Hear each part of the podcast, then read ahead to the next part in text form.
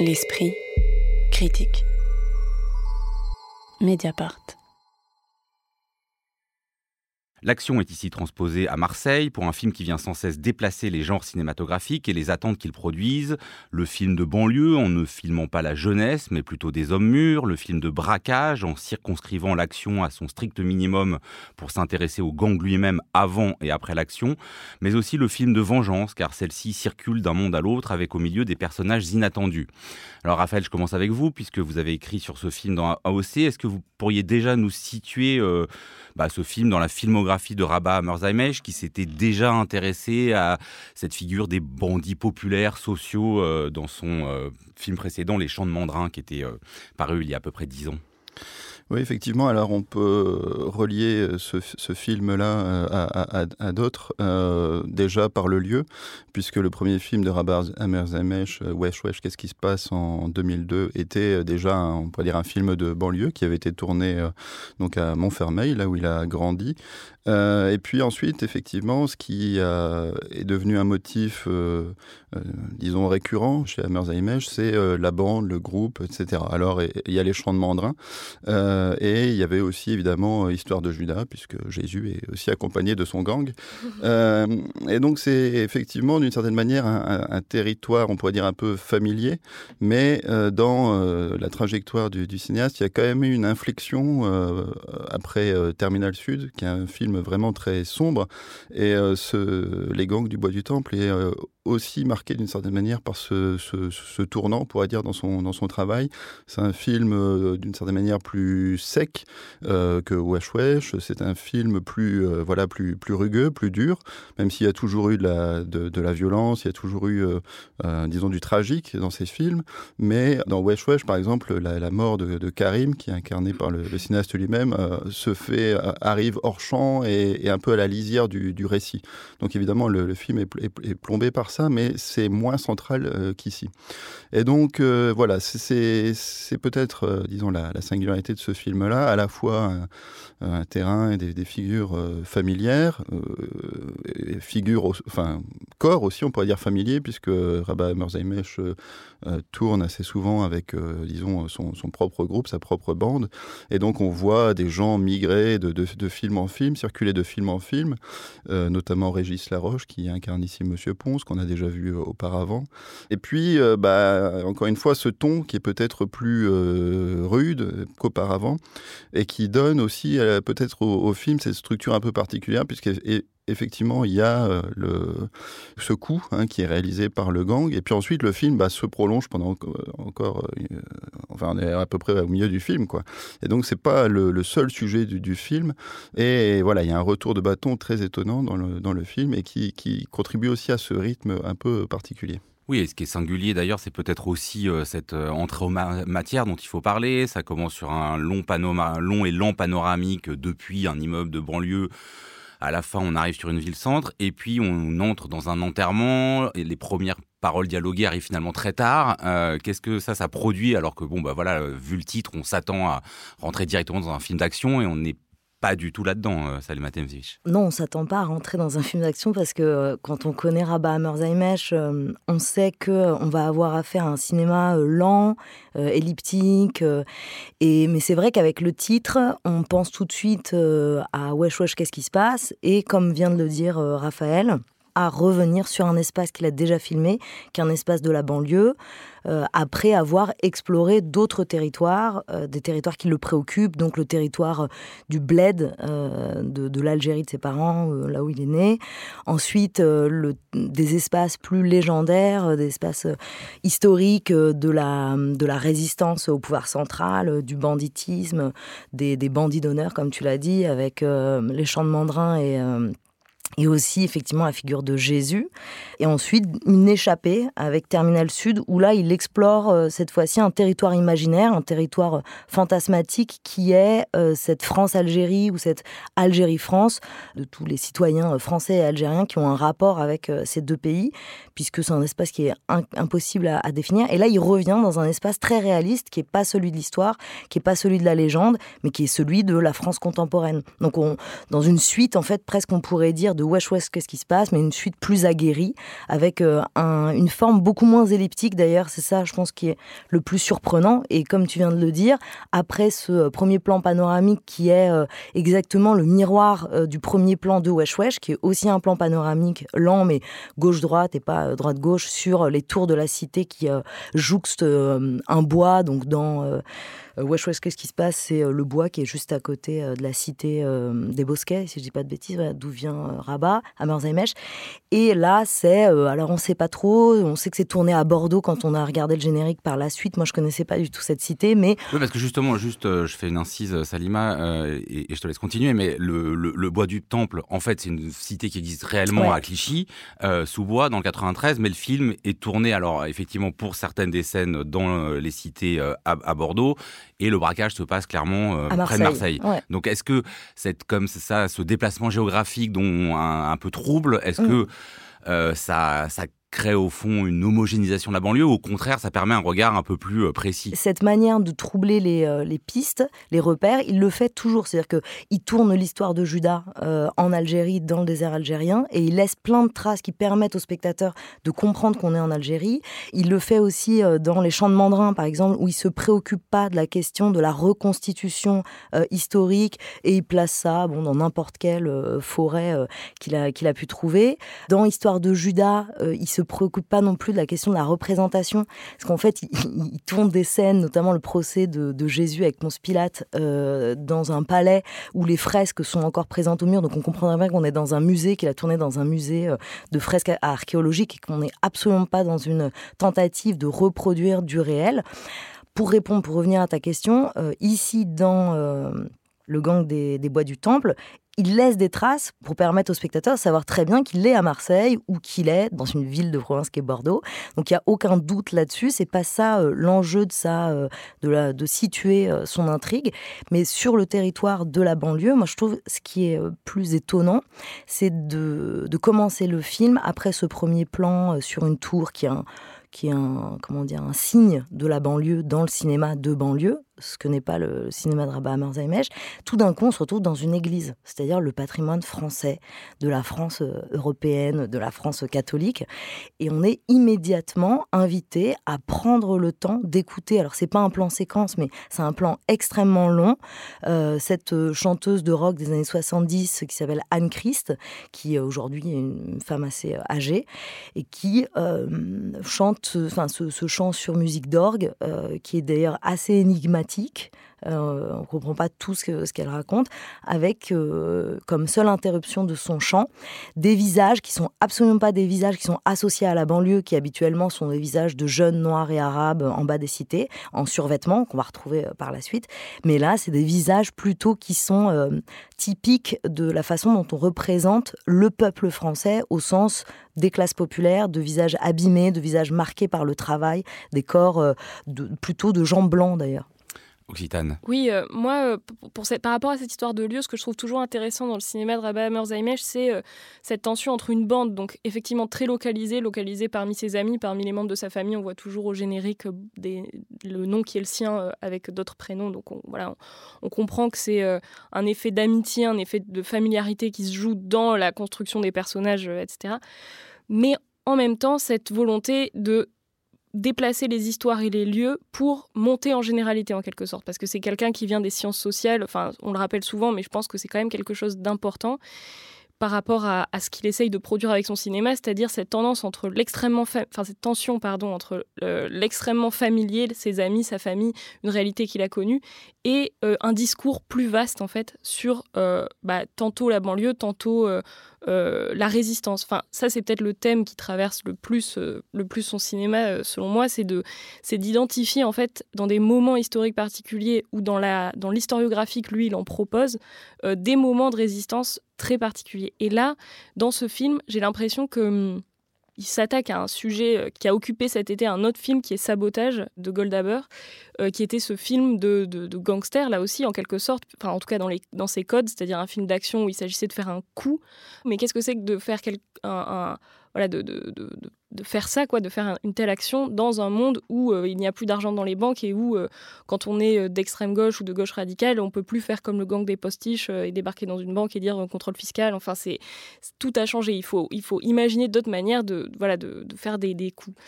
Dans sabotage, il s'agit donc de saboter un pipeline. Et là, lui, trouve dans ce fait divers l'objet d'un coup qui trouve parfaitement sa place dans bah, le capitalisme tardif dans lequel nous nous trouvons, c'est-à-dire s'en prendre à la fortune d'un émir qui se trouve, bon, par chance, euh, à Marseille, en tout cas dans une partie, dans la partie de cette ville euh, qu'il imagine pour ce film. Ce que Raphaël Neuillard dans AOC décrit comme euh, au fond, ouais, une manière de traiter la lutte des classes à l'heure de la mondialisation.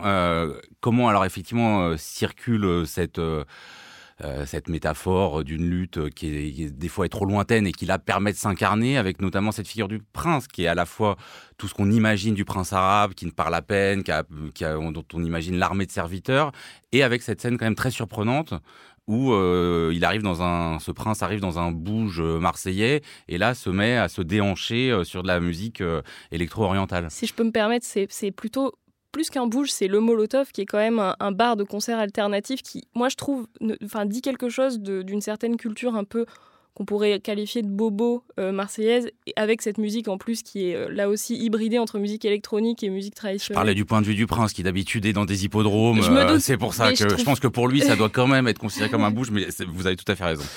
oui, alors la figure du prince, bon bah déjà on peut dire qu'il est qu'il est incarné par quelqu'un qu'on a déjà vu d'ailleurs dans Histoire de Judas, mm. et donc bah, effectivement c'est un corps assez singulier qui s'exprime très peu, très tout en tout en retenue. Euh, que euh, Rabat Hammerzaimesh filme avec un certain minimalisme, hein, puisqu'évidemment il n'a pas les moyens de, reproduire le faste du prince, donc euh, il le montre dans un, coin de pièce avec son, serviteur qui arrive, qui a d'ailleurs la tête coupée par le, cadre, et puis qui, s'excuse platement de, ce qui est arrivé à, son van. Et donc ça suffit d'une certaine manière à, représenter sa, puissance, son pouvoir.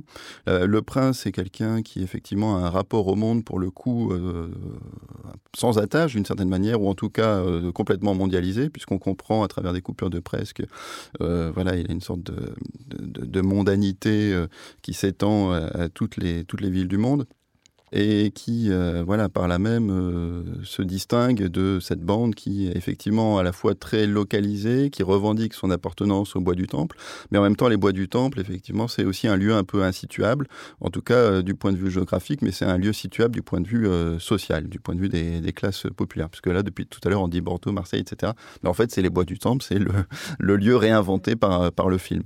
Donc, à la fois du point de vue du lieu, du point de vue de l'appartenance au monde, de l'ancrage au monde et de, la classe sociale, évidemment, il y a un choc euh, que, le, que le braquage, euh, enfin voilà, le braquage permet de court-circuiter cet écart et de, voilà, de, de, de mettre un, un, une sorte de coup d'arrêt ou une petite revanche à cette sorte d'emprise illimitée du, du, prince sur, euh, bah, sur tout ce qui peut s'acheter. Et pour lui, tout, tout peut s'acheter.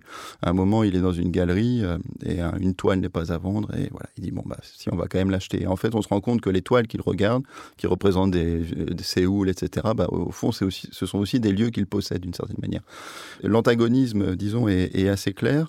Et en même temps, ce prince est euh, déplacé dans sa représentation par, euh, par cette scène de, de danse qui est à la fois une, une sorte de, de, moment de, de transe, d'exultation, puisqu'il vient d'obtenir sa vengeance, et en même temps où on le voit euh, bah, dans une position assez différente, assez inattendue, et qui, qui euh, touche à quelque chose qui est très présent dans le cinéma de c'est un rapport très sensuel au corps masculin. Là, c'est peut-être aussi un, sujet qu'on peut aborder.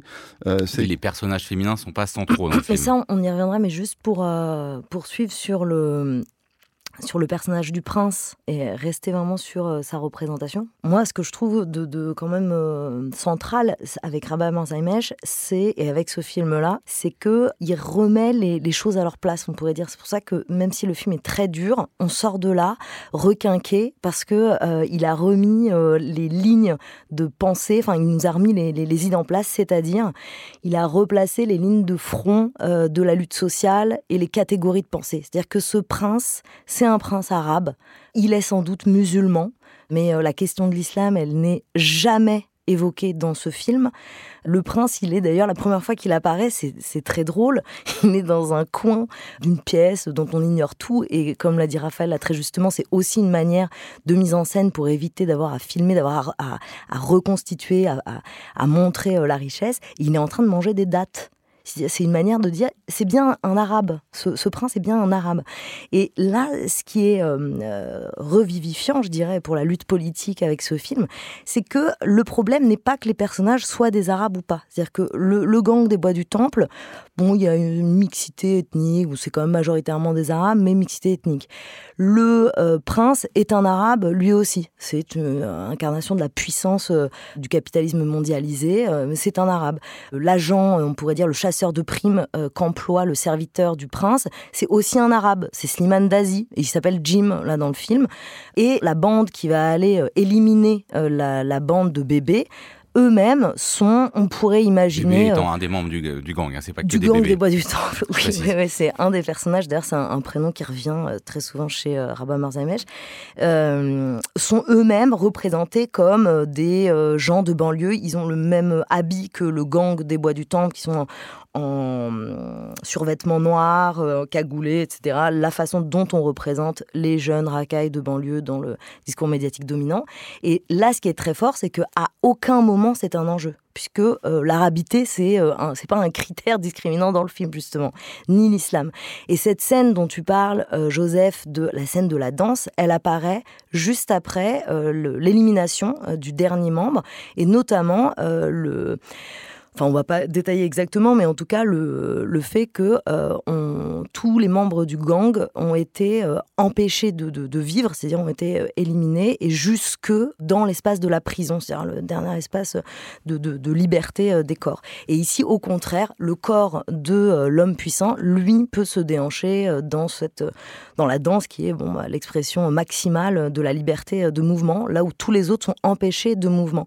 Et moi, je dirais que cette scène-là, on peut même la mettre en relation avec les attentats du 13 novembre et cette notion d'avoir associé les victimes du Bataclan à cette idée de la liberté des corps, la liberté de la danse et ce qui est très fort là avec cette scène de l'émir qui danse, il danse sur de la musique euh, électro-algérienne. Euh, Je crois que c'est Sofiane Saïdi, le, c'est ça, le, musicien, j'ai regardé.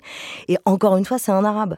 Et ça permet aussi, on sort de là, on se dit, ah oui, le problème, c'est pas que c'est des arabes, c'est pas que c'est des musulmans, c'est la lutte des prolétaires qui sont les mêmes que ceux qu'on voit dans la scène de début dans l'église, bien catholique, bien française, contre les superpuissances, qu'elles soient arabes, américaines, ou d'ailleurs l'anglais, c'est le, à un moment, il est question de l'anglais. Euh, enfin, l'anglais, c'est la langue que parle le serviteur de, du roi, il est question du modèle américain que rejette euh, les, le gang du bois du temple en disant nous, on n'est surtout pas des Américains, euh, etc. Et que un modèle social français qui s'opposerait au modèle bon mondialisé. Alors, il faut quand même peut-être partir de là pour et introduire un personnage qui est central. Hein. Il y a le gang, mais il y a ce Monsieur Ponce incarné par Régis Laroche dont, dont vous parliez tout à l'heure, Raphaël, en disant, ça m'intéressait dans le papier d'AOC, que c'est peut-être l'alliance entre beauf et barbare qui se joue là, pour reprendre euh, le livre d'Oria Bouteja, enfin, le, ce titre. Euh, euh, parce que voilà, c'est sans doute le personnage le plus singulier de, de, de, ce film. Comment est-ce que comment est-ce qu'il est construit et, quelle est bah, sa fonction dans ce film dont à, vous entendre, qui est aussi qui remet en place les idées politiques. Effectivement. Alors là, on retrouve aussi peut-être un élément qui était présent dans Wesh Wesh, c'est que finalement celui qui, on pourrait dire, qui venge la bande, c'est celui qui ne qui, qui n'appartient pas véritablement à cette bande. Et c'était dans Wesh Wesh Karim, donc. Et ici, c'est Régis Laroche qui finalement, enfin, c'est Monsieur Ponce qui euh, finalement répare une, injustice ou vient, vient venger quelque chose, vient réparer quelque chose. Qui était celle de Ponce Pilate, puisque Ponce, l'acteur qui interprète Ponce, interprète Ponce Pilate dans Jésus, qui a commis le crime euh, de l'humanité d'avoir donc euh, jugé ça devient, Jésus. Ça devient compliqué. C'est assez puissant quoi. Et donc là, il répare cette injustice qu'il a commise dans un autre film de Rabat à Merzheim. Assez génial. Effectivement, donc c'est voilà, il y a toujours quelque chose d'assez, euh, comment dire, une sorte d'articulation assez particulière. Encore une fois, par exemple entre les lieux qui, qui ne sont pas les lieux nommés et ceux qu'on voit, ou alors euh, la bande et puis finalement quelqu'un qui n'en fait pas partie, mais qui endosse d'une certaine manière, on pourrait dire, l'honneur de la bande et qui vient la, la venger. Alors c'est un personnage, je, je croyais au départ qu'il avait plus ou moins le même âge que les membres de la bande, mais finalement c'est quand même une figure un peu, disons, d'homme un peu plus âgé. Il l'appelle Monsieur Ponce avec un certain, voilà, un, certain sens de la cérémonie. pour préciser, l'enterrement en fait au départ qu'on voit, on apprend que c'est l'enterrement de la mère de Monsieur Ponce qui a un peu nourri de ses crêpes toute la cité et donc le gang. Voilà, exactement. Et alors, ce qui est assez beau dans la mise en scène, c'est que Ponce est un personnage euh, solitaire. On comprend qu'il vivait avec euh, sa mère. Il n'y a pas de, femme, il n'y a pas d'enfant. Et euh, finalement, le, gang vient, un peu comme une bande de moineaux, se, regrouper autour de lui, à la fois un moment sur, dans, la rue du quartier, puis dans, une salle, dans, un PMU, et vient un peu lui redonner un peu d'allant, hein, parce qu'on comprend que c'est quand même un personnage aussi assez dépressif, qui est un peu hors de l'action, qui est un peu en attente, euh, qui fait son tiercé, qui boit du Ricard un peu trop tôt le matin. Et finalement, c'est ce personnage-là qui, effectivement, d'une certaine manière, va venir incarner une sorte d'alliance des quartiers populaires qui euh, dépasse euh, les, euh, bah, les séparations qu'on pourrait avoir entre blancs arabes, etc., et qui, qui, va venir réparer quelque chose. Et en même temps, c'est vraiment un, personnage qui, bah, qui reste toujours un peu à la lisière de, de, de la bande, qui, qui, qui n'appartient pas vraiment. Occitane, la curie pour terminé sur ce film. Oui, bah pour moi, euh, ce, le Gang des Bois du Temple, en fait, finalement, je le rapprocherais peut-être d'un film précédent de Rabah Merzaimesh, qui est le dernier maquis, où là aussi, euh, il y avait euh, cette intersection entre les fractures de classe et les fractures, on va dire, religieuses qui se, qui se croisaient et où en fait le film est là pour effectivement euh, trouver la, bonne ligne de crête à travers tout un, ensemble de mises en scène. Dans, euh, dans le dernier maquis, c'était des ouvriers qui euh, créaient une mosquée alternative à celle construite par leur patron, qui essayaient par là de, de, s'acheter une forme de popularité auprès des ouvriers. Là, j'ai eu l'impression de retrouver des dynamiques un peu similaires, notamment dans, voilà, dans cette scène de danse où, où, qui a lieu sur une musique populaire, jeune, hybridée entre des influences électro et des influences plus traditionnelles et euh, qui, qui, est là pour, euh, pour justement montrer, pointer en fait les endroits où, euh, où la, lutte passe, où la dissension passe et le dissensus peut passer. Et du coup, je ne peux pas m'empêcher de m'interroger sur le fait que son film précédent était notamment cofinancé par le Doha Film Institute qui finance énormément de, de la culture en Afrique du Nord ou diasporique c'est un acteur qui devient de plus en plus important de ce côté-là, notamment du côté des festivals, etc. Et que là, d'un coup, ce film vient un petit peu répondre à cette chose qui était présente dans son film précédent et je me demande voilà si c'est une nouvelle euh, inflexion qui va donner euh, à sa carrière euh, de cinéaste mais sa carrière un peu politique entre guillemets. Ouais, mais d'ailleurs, ce qu'on peut dire, c'est que finalement, dans ce film, il y a une invitation à appeler les classes populaires notamment euh, de l'immigration maghrébine et de culture musulmane, à prendre au monde arabe, non pas euh, l'islam euh, McDo des, salafistes et des wahhabines, mais leur argent, puisque finalement le gang du bois du temps braque l'émir de ses sous et pas de sa religion dont il n'est jamais question. Et sans faire de transition artificielle sur ce dont on va parler après, l'absence assez forte des personnages féminins dans le cinéma de Rabah Murzameich oui, alors là, c'était effectivement une lacune qu'on ne peut que constater, euh, surtout quand on prétend quand même faire un, cinéma, disons, communiste et qu'on se coupe d'une euh, partie de, l'humanité. Alors après, je ne sais pas exactement d'où euh, d'où ça vient et voilà, je, je, je, peux que le constater. Ce qui est assez net, euh, par ailleurs, c'est que voilà, les femmes sont assez souvent circonscrites soit à l'espace domestique, soit au cérémonial, ce qui donne voilà l'occasion de, séquences voilà magnifiques, notamment ici dans, dans l'église avec ce chant, et qu'après l'intérêt à, à la fois la dynamique disons, narrative, euh, disons, est portée par, euh, par les personnages masculins. Et euh, on pourrait dire même la, sensualité des plans est aussi très souvent du côté des, personnages masculins, que ce soit dans les scènes de danse ou, ou autres. Voilà, donc ça, reste effectivement un club de, garçons, le cinéma de Rabah Image. Mais donc c'est vrai que les femmes sont la plupart du temps hors champ, en dehors des scènes de chant ou de mère nourricière, c'est vrai. sauf que à chaque fois que des femmes pénètrent les espace euh, qui intéresse euh, Rabat Hammerzheimer, donc pénètre le, récit et euh, l'espace social qu'il étudie, elles n'ont en aucun cas une position de dominée ou de femme objet ou de femme objet de désir. Elles sont euh, actives. On comprend simplement qu'elles euh, sont de passage dans l'espace social qu'étudie euh, Merzaimesh et qu'il ne porte pas sa caméra sur elles, mais qu'elles sont bien là. Et quand elles sont là, donc encore une fois, je le disais, elles sont pas prises dans des rapports de domination, de réification, comme on va le voir dans, le film d'après. Le Gang des Bois du Temple, c'est signé Rabat Merzaimesh et c'est en salle depuis mercredi 6 septembre. L'esprit critique. Mediapart.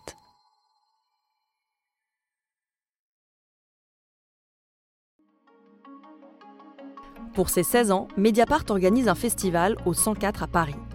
Venez rencontrer les équipes, poser vos questions, assister au débat et discuter du passé, du présent et du futur de notre journal 100% indépendant. Rendez-vous le samedi 16 mars de 11h à 19h au 104 à Paris Entrée libre et gratuite. Plus d'infos sur mediapart.fr.